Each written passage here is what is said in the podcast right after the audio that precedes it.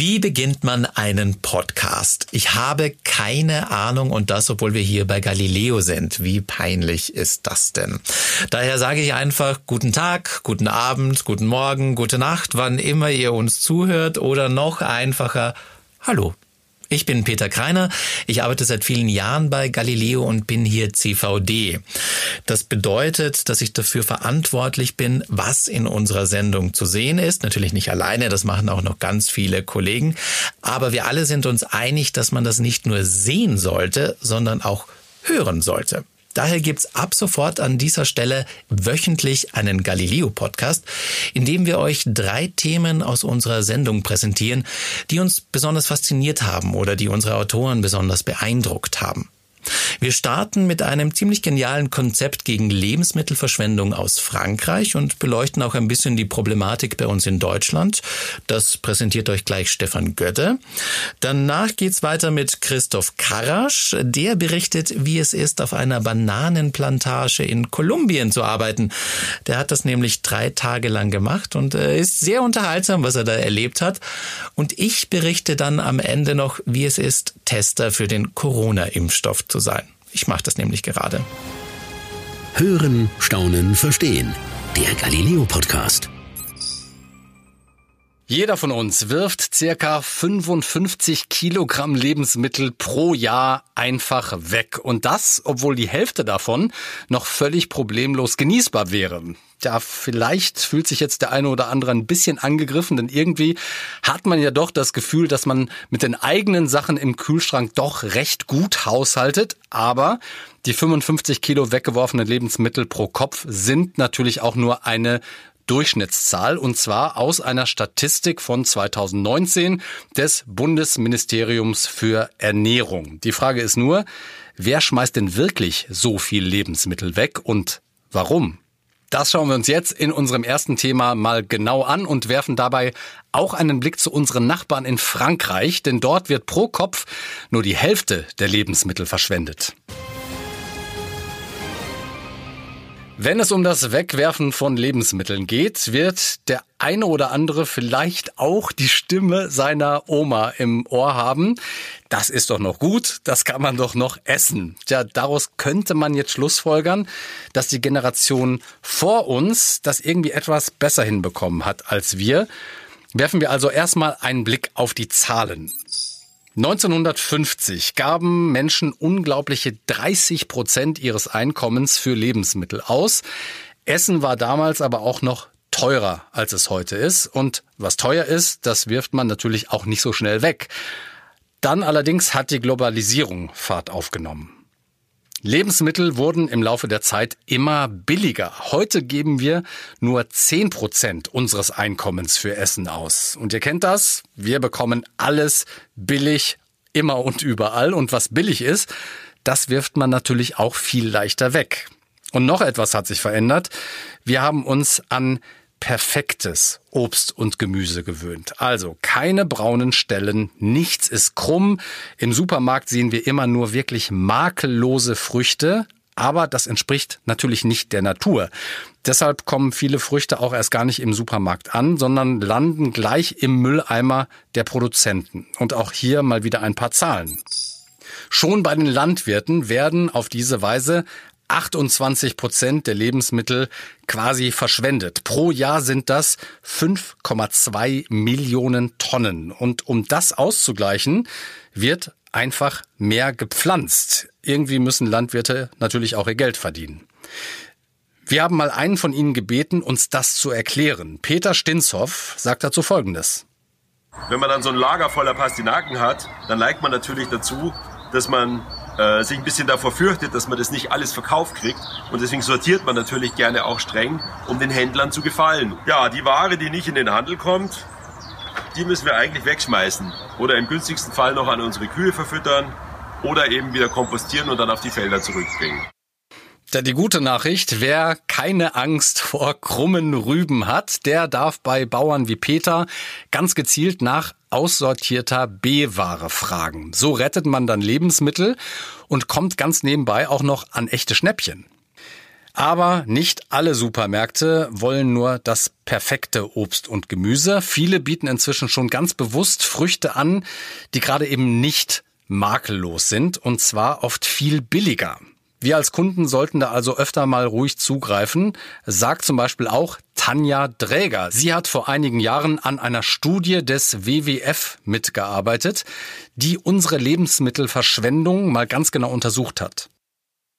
Das Obst und Gemüse heutzutage muss sehr viele Normen und Standards erfüllen, um ähm, angemessen zu sein, um dann auch im, im, im, Handel zu landen und verkäuflich zu sein. Ähm, viele dieser Normen und Standards beziehen sich auf die Optik, auf die Größe, auf die Farbe und haben nichts mit dem zu tun, ob es genießbar ist äh, oder ob die Qualität inhaltlich stimmt. So wie dieser Apfel, der wäre wahrscheinlich zu klein ähm, und würde aussortiert werden, aber er ist genießbar, er ist absolut in Ordnung.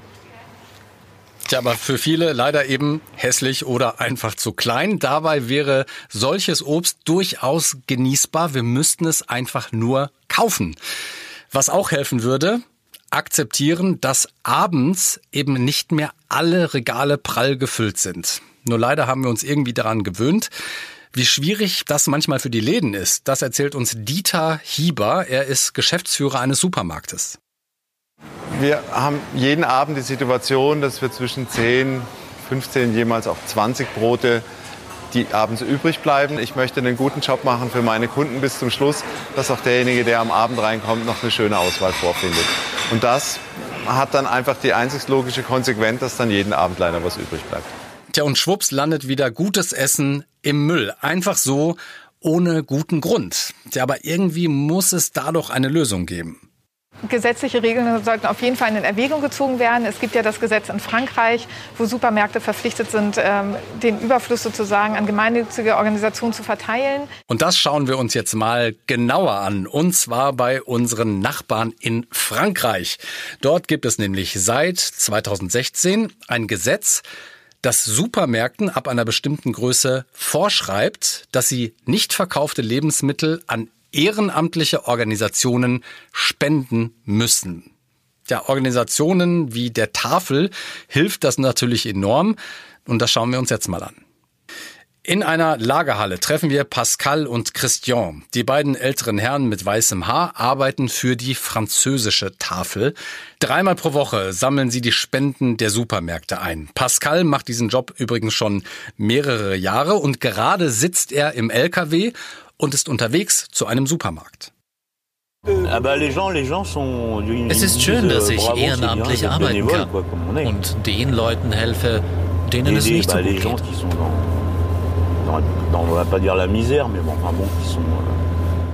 Ja, seitdem das Gesetz das Spenden von Lebensmitteln zur Pflicht gemacht hat, haben Pascal und Christian noch mehr Arbeit als sonst. Aber sie wissen nie, welche Lebensmittel sie von den Supermärkten bekommen. Das ist immer eine ziemliche Überraschung. Und auch die Mengen der Spenden variieren von Markt zu Markt. Es gibt allerdings gewisse Auflagen. Die gespendeten Produkte müssen mindestens noch zwei Tage haltbar sein, denn die Tafeln brauchen natürlich Zeit, um die Lebensmittel zu verteilen. Christian und Pascal sind mittlerweile beim ersten Markt ihrer Tour angekommen. Bonjour, merci. Vous allez bien? Ça va. Merci. Sie bekommen von einer Mitarbeiterin sechs Kisten. Darin sind verschiedene Konserven, aber auch abgepackter Salat. Ah, das ist super Qualität. Da kann man nichts sagen. Wirklich gute Qualität.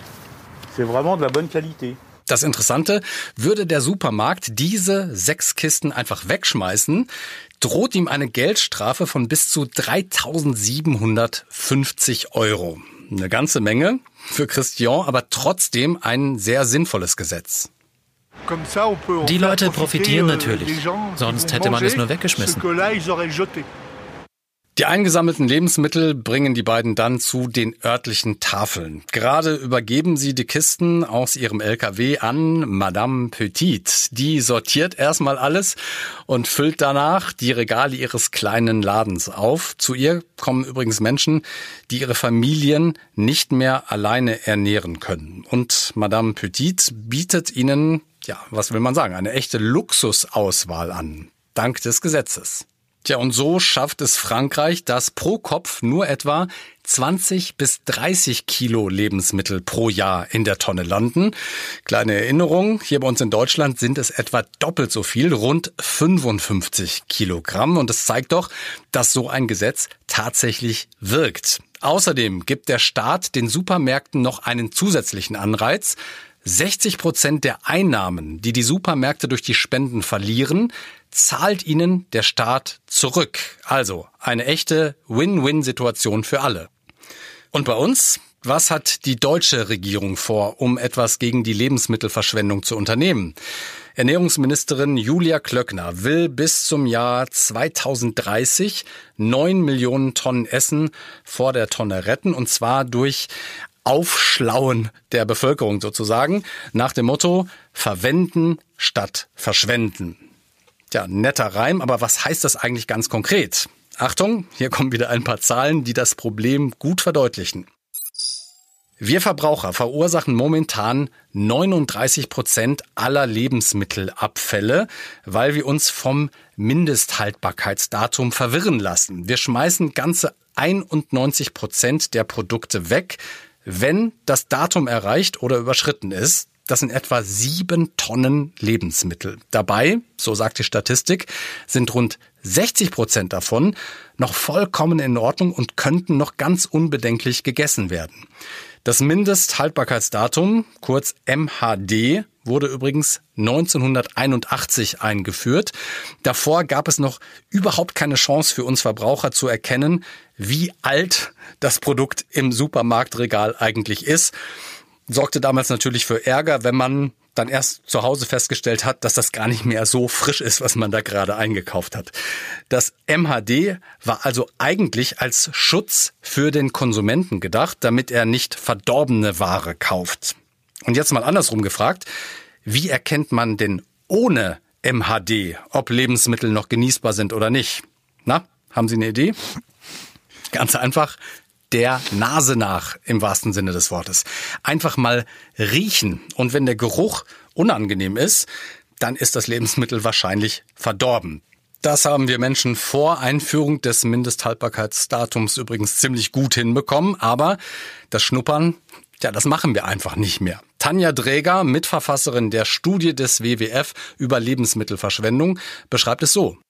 Also bei dem Endverbraucher ist es häufig so, dass das MHD, das sogenannte, das Mindesthaltbarkeitsdatum, missverstanden wird. Ähm, wie hier jetzt bei der Marmelade, die ist schon abgelaufen. Und dann trauen sich die wenigsten, die Marmelade zu öffnen, zu riechen und zu schmecken und dann einfach noch zu genießen. Häufig wird es so verstanden, ich muss das Produkt direkt entsorgen.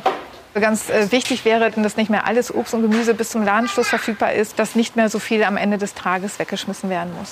Ja, hier also wieder eine Chance, Geld zu sparen und Lebensmittel zu retten. Verwenden statt verschwenden heißt übersetzt einfach schnuppern statt aufs MAD zu schauen.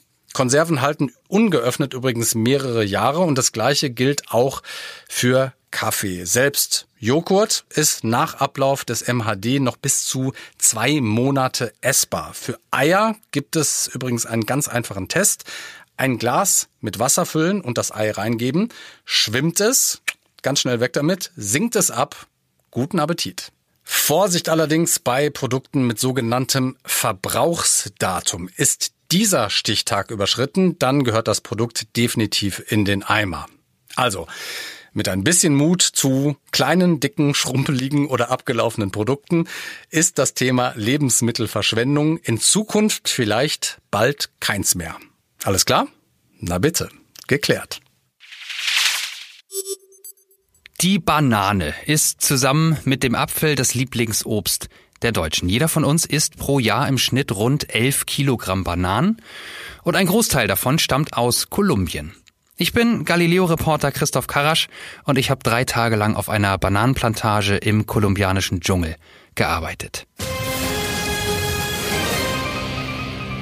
Ja, so einen weiten Arbeitsweg hatte ich bis jetzt selten. Ich musste mit vier verschiedenen Flugzeugen rund 20 Stunden unterwegs sein, bis ich dann endlich irgendwann in Santa Marta im Norden Kolumbiens angekommen war. Das sind insgesamt rund 9000 Kilometer. Und äh, ja, ich finde, diese Zahl zeigt recht eindrucksvoll, welch weiten Weg die Bananen zurücklegen müssen, bis sie irgendwann mal bei uns im Supermarkt landen. Kostenpunkt pro Bündel, ihr werdet es wissen, wenn ihr regelmäßig Bananen kauft, so ein bis zwei Euro, je nachdem, ob die Bananen fair gehandelt wurden oder nicht.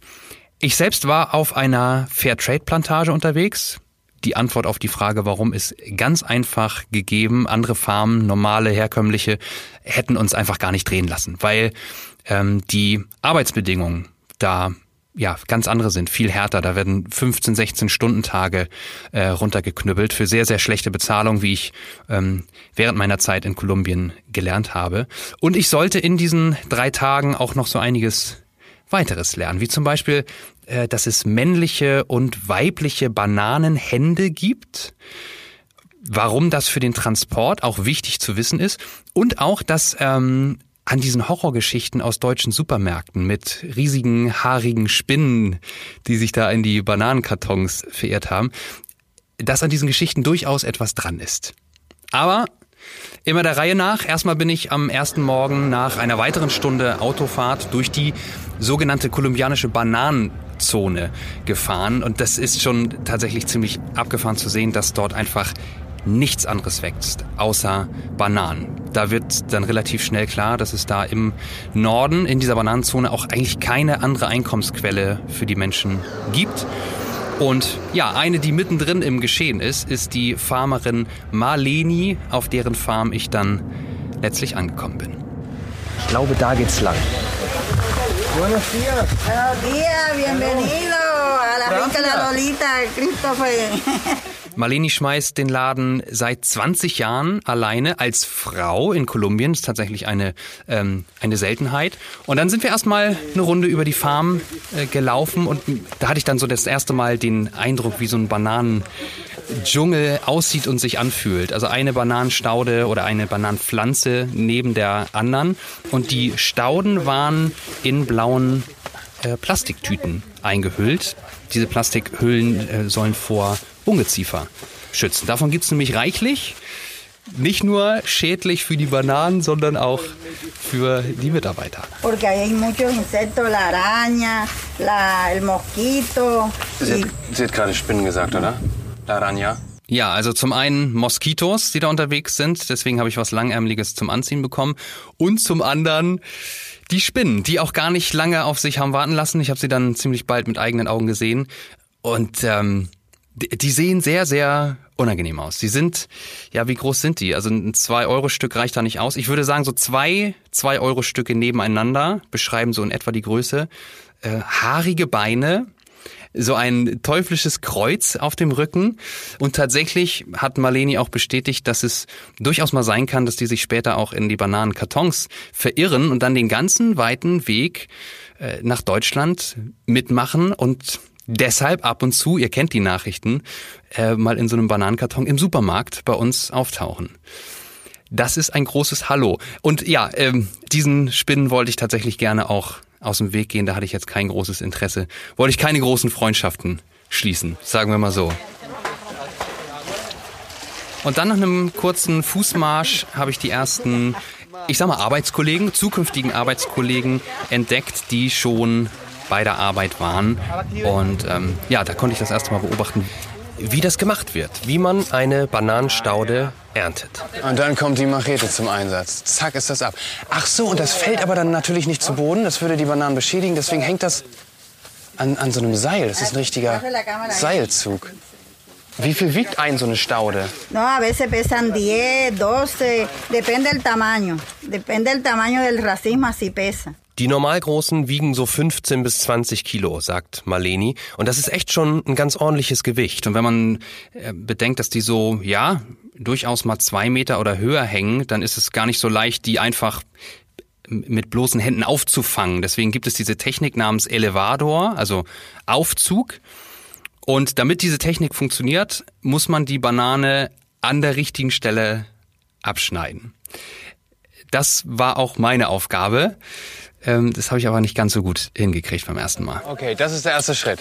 Ach, den, den soll ich jetzt selber machen? Ja, dann, dann geh mal her. Ja, gehen wir jetzt mal ran da. Lang genug zugeguckt hier. Ähm, wo genau? Hier? Bist du dir sicher? Oh Gott, Hilfe. Ja.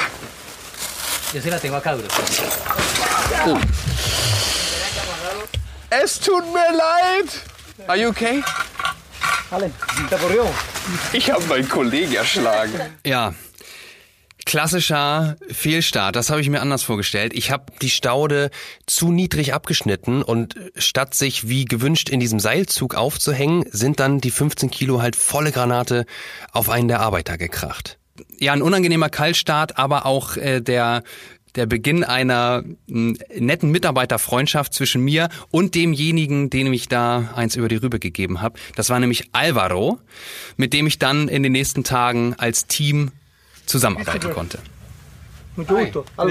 Buenos dias, Alvaro. Alvaro. Nice to meet you. Er ist äh, 26 Jahre alt, arbeitet seit einem Jahr auf der Bananenplantage und ist tatsächlich, wie ich später erfahren habe, ähm, Flüchtling aus Venezuela. Die haben ja dort auch gerade eine ähm, sehr schwierige Situation seit einigen Jahren und er ist dann eben nach Kolumbien geflüchtet und ja, versucht jetzt dort mit ähm, harter, aber okay bezahlter Arbeit sein Leben weiter zu bestreiten. Diese Stauden, 15 bis 20 Kilo, trägt man entweder alleine, man, es, es gibt so eine Art Gepäckträger mit einem Schulterpolster, aber die ganz schweren, die macht man zu zweit. Und das habe ich dann mit Alvaro zusammen getan. Ähm, ich habe das Tempo natürlich nach unten gerissen, weil ich die Wege noch nicht kannte, weil ich die Arbeitsschritte noch nicht so drauf hatte. Im Schnitt ernten die Arbeiter äh, 145 Stauden pro Tag. Und das ist schon tatsächlich ganz ordentlich, weil der Weg auch immer weiter wird. Je, ist ja logisch, je weiter man sich in den Dschungel reinarbeitet, desto weiter ist der Weg auch wieder zurück. Deswegen haben wir noch ein paar Stunden äh, rangeklotzt, bis ich dann ja nach ziemlich genau acht Stunden den ersten Arbeitstag hinter mir hatte und im Hotelzimmer leicht geschafft ein erstes Zwischenfazit gezogen habe. Das ist alles Handarbeit. Da wird jede einzelne Staude mit Hand von dieser Farm getragen. Und das spüre ich deutlich in meinem Körper. Ich glaube, ich werde heute sehr gut schlafen. Tag zwei im Bananendschungel ging auch wieder sehr früh los, 7 Uhr und trotzdem stand der Schweiß uns allen, nicht nur mir, sondern äh, schon äh, nicht nur auf der Stirn, sondern es floss einfach nur das Gesicht runter. Man hat da ja schon früh morgens locker 30 Grad, aber vor allem herrscht dort eine unfassbare Luftfeuchtigkeit. Unser Job war heute aber nicht das Schleppen, sondern wir waren an der Waschstation eingeteilt und da habe ich die Bananen im Prinzip das erste Mal ohne diese Plastikhülle in äh, voller Schönheit gesehen. Und da habe ich festgestellt, dass sie noch grün sind, was natürlich total Sinn ergibt. Die werden also äh, unreif und tatsächlich auch völlig ungenießbar aus dem Dschungel geerntet und werden erst reif und gelb auf dem langen Seeweg nach Deutschland. Jetzt an der Waschstation sollte ich die Bananen bündelweise vom Stamm schneiden. Also im Prinzip habe ich da schon vorportioniert, so wie die Bananen dann später auch im Supermarkt von uns gekauft werden können. In Vierer, Fünfer, Sechser Bündel. Und das habe ich gemacht mit so einer kleinen Machete, ja, mit der ich nicht, nicht wahnsinnig geschickt war. Ich habe eine Banane kaputt gemacht. Die können wir nicht mehr verkaufen. Die schafft's nicht mehr bis zu uns in den Supermarkt, weil ich hier mit dem Teil zu unvorsichtig bin. Wenn das zu oft passiert, ist das natürlich ein Problem, weil diese angesägten äh, Früchte würden auf dem Transportweg gammeln. Das wäre so eine klassische braune Stelle, die will keiner haben. Und damit das nicht passiert, werden sie eben aussortiert und dann äh, in Kolumbien verkauft. Das heißt viel früher verkauft, als sie äh, überhaupt in Deutschland ankommen würden.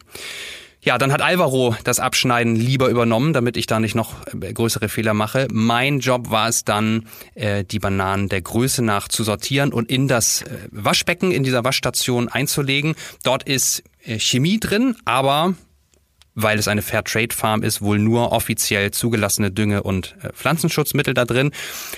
Diese Mittel sollen die Bananen vor Pilzbefall schützen. In der Mittagspause habe ich meinen Kollegen Eduardo kennengelernt, der schon seit 30 Jahren auf Bananenplantagen arbeitet, aber erst seit vier Jahren unter fairen Bedingungen. Und wie hat sich äh, dein Leben verändert, seitdem du auf einer Fairtrade-Plantage arbeitest?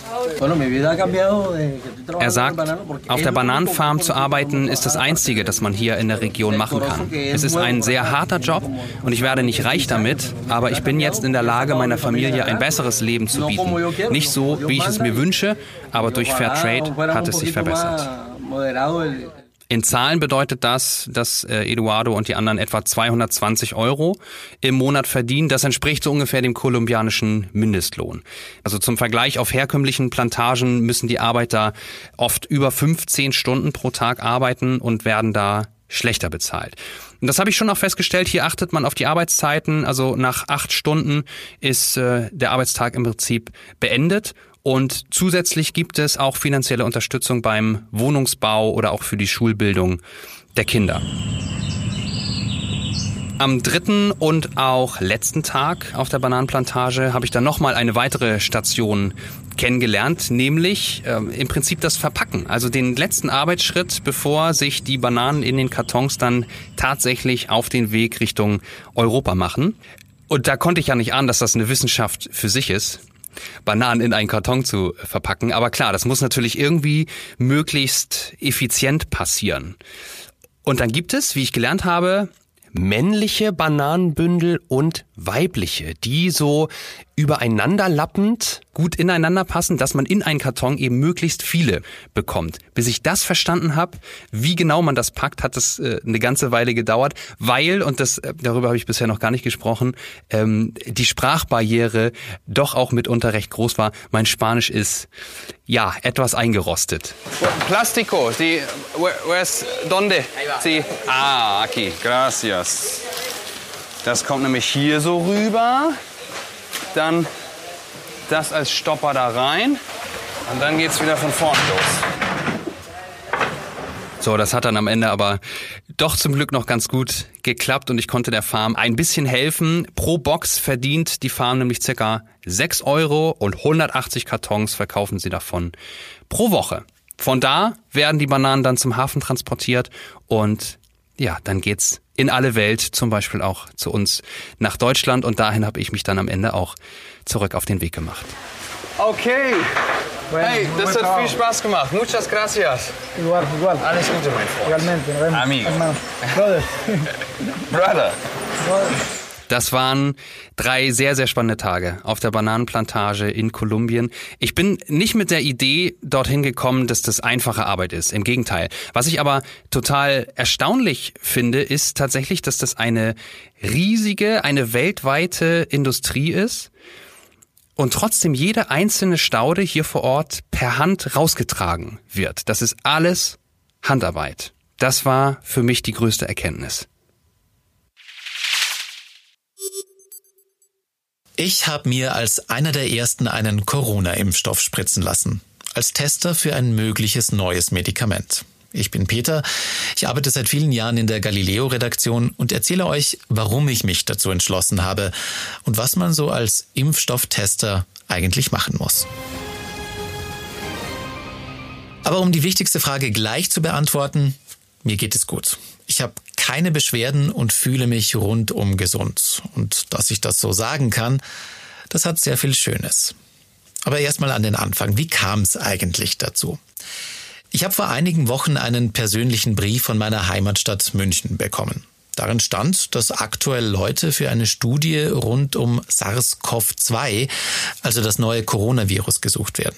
Mein erster Gedanke war, dass ich dafür eigentlich keine Zeit habe und wahrscheinlich sowieso schon genügend andere Leute sich gemeldet haben und habe dem erstmal keine große Beachtung geschenkt.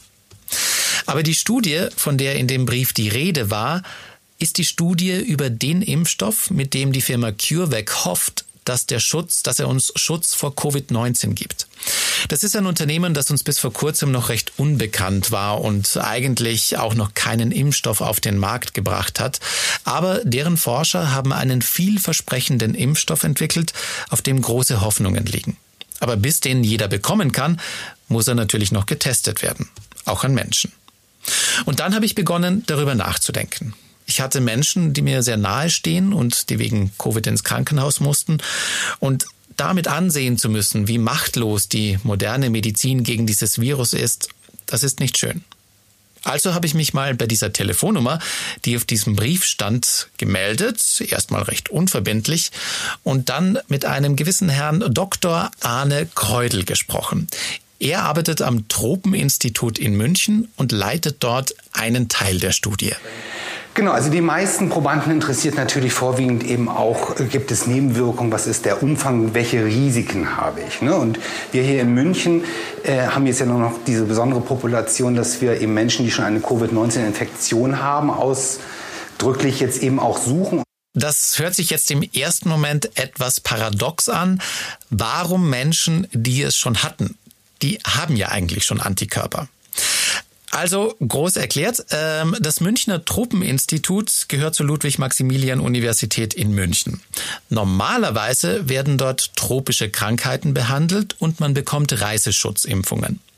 Gleichzeitig führen sie aber auch verschiedene Studien zu anderen Medikamenten durch und haben so eine gewisse Expertise, was Impfungen und Studien angeht. Also hat der Impfstoffentwickler sie gebeten, einen Teilbereich dieser Studie durchzuführen. Es werden auch noch in anderen Städten Tests mit dem Impfstoff gemacht, zum Beispiel in Tübingen. Dort werden Menschen geimpft, die das Virus noch nicht hatten. Aber da der Impfstoff ja irgendwann auch mal Menschen verabreicht wird, die das Virus schon hatten, muss natürlich auch das getestet werden. Und es gibt ja Anzeichen, dass die Zahl der Antikörper nach einer Covid-19-Erkrankung schnell sinkt, weswegen auch die eventuell keinen guten Schutz vor einer neuen Infektion haben. Deswegen könnte eine Impfung auch bei bereits Covid-19 infizierten Menschen durchaus Sinn machen. Einen Tag nach meinem Telefonat bin ich dann ans Tropeninstitut und habe mich untersuchen lassen. Denn wer in der Anfangsphase der Studie mitmacht, muss absolut kerngesund sein. Keine Vorerkrankungen, keine Medikamente, Rauchen geht auch nicht und auch Allergien sind ein Ausschlusskriterium. Der Blutdruck muss passen, das Herz muss störungsfrei funktionieren und sogar der BMI, also der Body Mass Index, das Verhältnis von Gewicht zur Größe, muss innerhalb eines bestimmten Bereichs liegen. Selbst wenn man nur 500 Gramm zu schwer ist, darf man nicht teilnehmen. Und das alles wird beim ersten sogenannten Screening gecheckt. Und da wird dann auch nochmal Blut abgenommen und untersucht. Das wirklich Spannende ist aber auch, an diesem Tag bekommt man zum ersten Mal eine Einverständniserklärung. Die ist 19 Seiten lang. Die muss man auch durchlesen und äh, wo, da drin steht wirklich alles. Es wird alles aufgeführt bis ins kleinste Detail über diese Studie und man bekommt sie von den Ärzten danach auch nochmal Punkt für Punkt erklärt, damit es absolut keine Unklarheiten gibt und man kann auch alle Rückfragen stellen, die man will.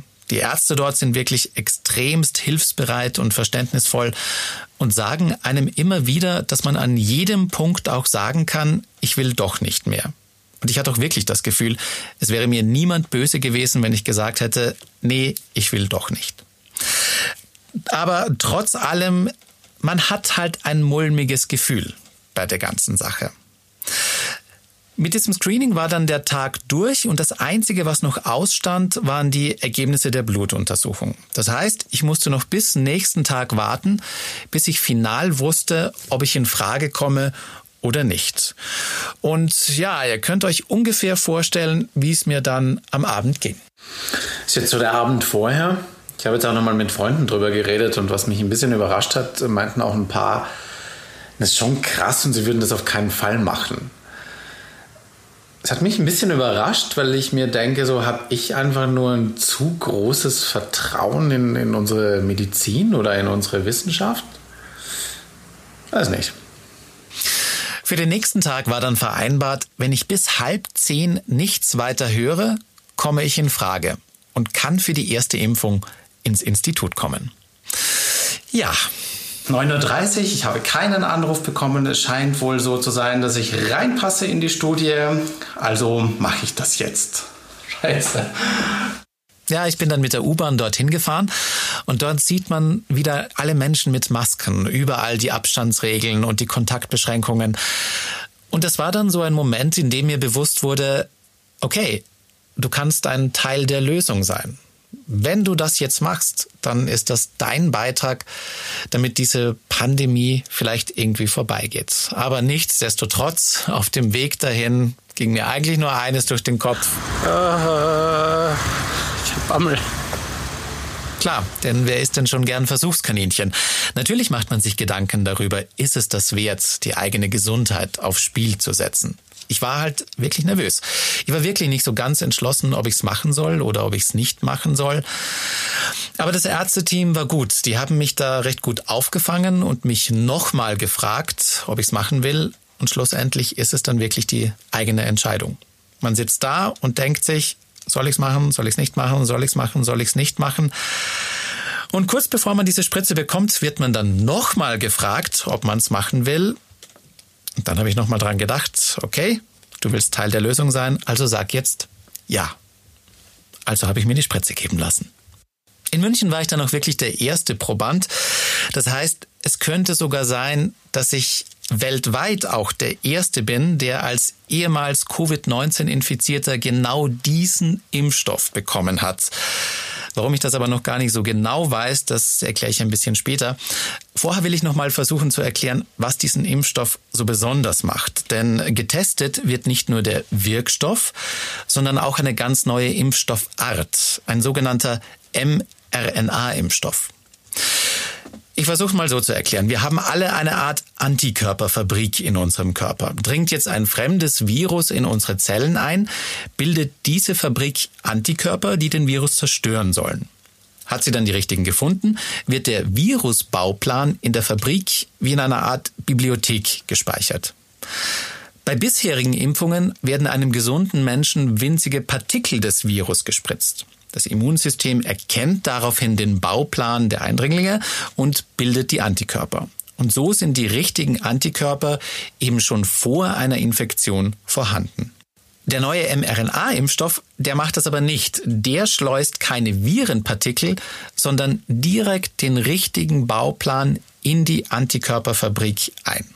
Ein ziemlich geniales System, aber ob das funktioniert und ob dieser Impfstoff überhaupt verträglich ist, das gilt es eben mit dieser Studie herauszufinden. Und deswegen werden auch alle, die diese Impfung bekommen, die ersten vier Stunden mal sehr genau beobachtet. Das ist aber auch typischerweise in so einer Phase 1 Studie, dass man, wenn man ein Produkt gibt, was man noch nicht so gut kennt, man die Probanden erstmal mindestens mal vier Stunden zur Nachbeobachtung hier am Institut hält. Da guckt man sich jetzt an, ob nicht irgendwie was Schlimmes passiert gleich am Anfang passiert in der Regel nicht. Ne? Aber das ist natürlich wichtig. Bei späteren Studien macht man das jetzt nicht mehr. Phase 1 bei klinischen Studien bedeutet, dass ein Impfstoff zum ersten Mal an Menschen ausprobiert wird. Bei meist weniger als 100 Freiwilligen beobachten dann die Prüfer, wie verträglich er ist. In der zweiten Phase gilt es dann die richtige Dosis zu finden. Da bekommen dann schon ja, mehrere hundert Menschen eine Impfung. Und in der dritten Phase wird der Impfstoff an Zehntausenden Probanden getestet. Da müssen dann auch nicht mehr alle kerngesund sein. Und die einzelnen Phasen können auch gleichzeitig durchgeführt werden. Aber eine Zulassung für den Impfstoff gibt's in Deutschland erst, wenn alle drei Phasen abgeschlossen sind. Ähm, und mir ging's übrigens nach der ersten Impfung so. Fühlt sich an wie eine normale Impfung. Nach zwei weiteren Stunden ging es mir so. Immer noch alles gut. Und dann? Alles gut. Ich hatte also keine Beschwerden. Ich äh, habe wirklich nichts gespürt und so ging es auch weiter, auch an den Tagen danach. Aber ich musste alles ganz genau aufschreiben, was sich rund um meine Gesundheit äh, bewegt hat. Ob ich Kopfschmerzen habe, einen Juckreiz an der Einstichstelle oder vielleicht auch ganz was anderes. Denn alles, was in dieser Zeit mit mir passiert wäre, ist sehr wichtig für die Studie. Das ist auf jeden Fall erstmal das, was in der Studie oder in der Analyse von dieser Studie ausgewertet wird. Ne? Und dann auch natürlich irgendwann im Kontext von einigen Studien, die dann im gelaufen sind, im Beipackzettel auftauchen. Ne? Man kennt es aus, aus dem Bikepackzetteln, dass es häufige Nebenwirkungen gibt. Das ist, was man so zu erwarten hat. Beziehungsweise ist auch schon mal vorgekommen, aber ist sehr selten. Die Herausforderung für die Prüfer ist es nämlich herauszufinden, welche Nebenwirkungen auf den Wirkstoff zurückzuführen sind. Denn wenn ein Proband angibt, er habe Kopfschmerzen, könnte das natürlich auch andere Ursachen gehabt haben. Und um das besser einschätzen zu können, bekommen manche Teilnehmer ein Placebo, also Impfungen ohne Wirkstoff. Wenn man jetzt zum Beispiel fragt, ähm, hatten Sie, hattest du am nächsten Tag Müdigkeit? Und dann sagt er, ja, war ich müde. Und wenn man jetzt sagt, guck mal, das war jetzt aber tatsächlich hinterher ein Placebo versus das Richtige, dann kann man sich so ein bisschen gegenüberstellen, wie stark ist denn die Müdigkeit tatsächlich zu interpretieren als wirkliche Nebenwirkung aufgrund des Medikaments oder nur als das, was eben berichtet wird. Aber wer der Teilnehmer Placebos bekommt, das wissen weder die Probanden noch die Ärzte. Bei dieser Studie weiß wirklich nur der Entwickler des Impfstoffs, in welcher Spritze der Wirkstoff war und in welcher Placebos waren. Erst wenn die Studie abgeschlossen ist, und das dauert noch, das sind nämlich 13 Monate, dann dürfen alle wissen, ob sie einen Wirkstoff oder ein Placebo bekommen haben. Im Laufe der Studie habe ich dann jetzt immer wieder Termine, an denen Blutproben von mir genommen werden. Am Anfang noch etwas häufiger und gegen Ende dieser Zeit immer weniger. Für diesen Zeitraum, den ich dafür aufbringen muss, dann bekomme ich auch eine Entschädigung. Insgesamt sind es aber nur, sage ich jetzt mal, 1400 Euro, denn man stellt ja im Endeffekt seine eigene Gesundheit in den Dienst der Forschung. Und bei einer dieser Untersuchungen habe ich übrigens auch mal meinen behandelnden Arzt gefragt, wie gefährlich das Ganze ist. Hier, was er gesagt hat, er heißt Dr. Andreas Zeder. Das ist ganz schwer zu sagen. Also es ist natürlich ähm, so, dass dieser Impfstoff zum allerersten Mal in Menschen jetzt ausprobiert wird. Ähm, und natürlich gab es vorher äh, Tierversuche, die äh, positiv ausgegangen sind. Natürlich gibt es auch Impfstoffe, die ein ganz ähnliches ähm, Schema haben und die auch bisher gut vertragen wurden. Aber jetzt wirklich ein Risiko, eine Prozentzahl dazu sagen, das ist, ist wahnsinnig schwierig. Und jetzt natürlich die ganz spannende und entscheidende Frage. Bin ich jetzt immun und wirkt die Impfung? Ich weiß es leider nicht. Natürlich spüre ich das nicht und ob mein Immunsystem neue Antikörper gebildet hat, weiß ich leider auch nicht. Denn diese Daten liegen ausschließlich beim Entwickler des Impfstoffs, also CureVac. Denn das Ganze ist eine Studie und kein persönlicher Gefallen für mich. Und ich mache es aber auch nicht für mich, sondern für uns alle, damit wir im besten Fall irgendwann wieder ohne Sorge unseren Alltag leben können. Das war's für heute beim Galileo Podcast. Mehr von Galileo gibt's in der Galileo App, auf Galileo TV, in unserem YouTube-Kanal und natürlich täglich um 19.05 Uhr auf Pro 7.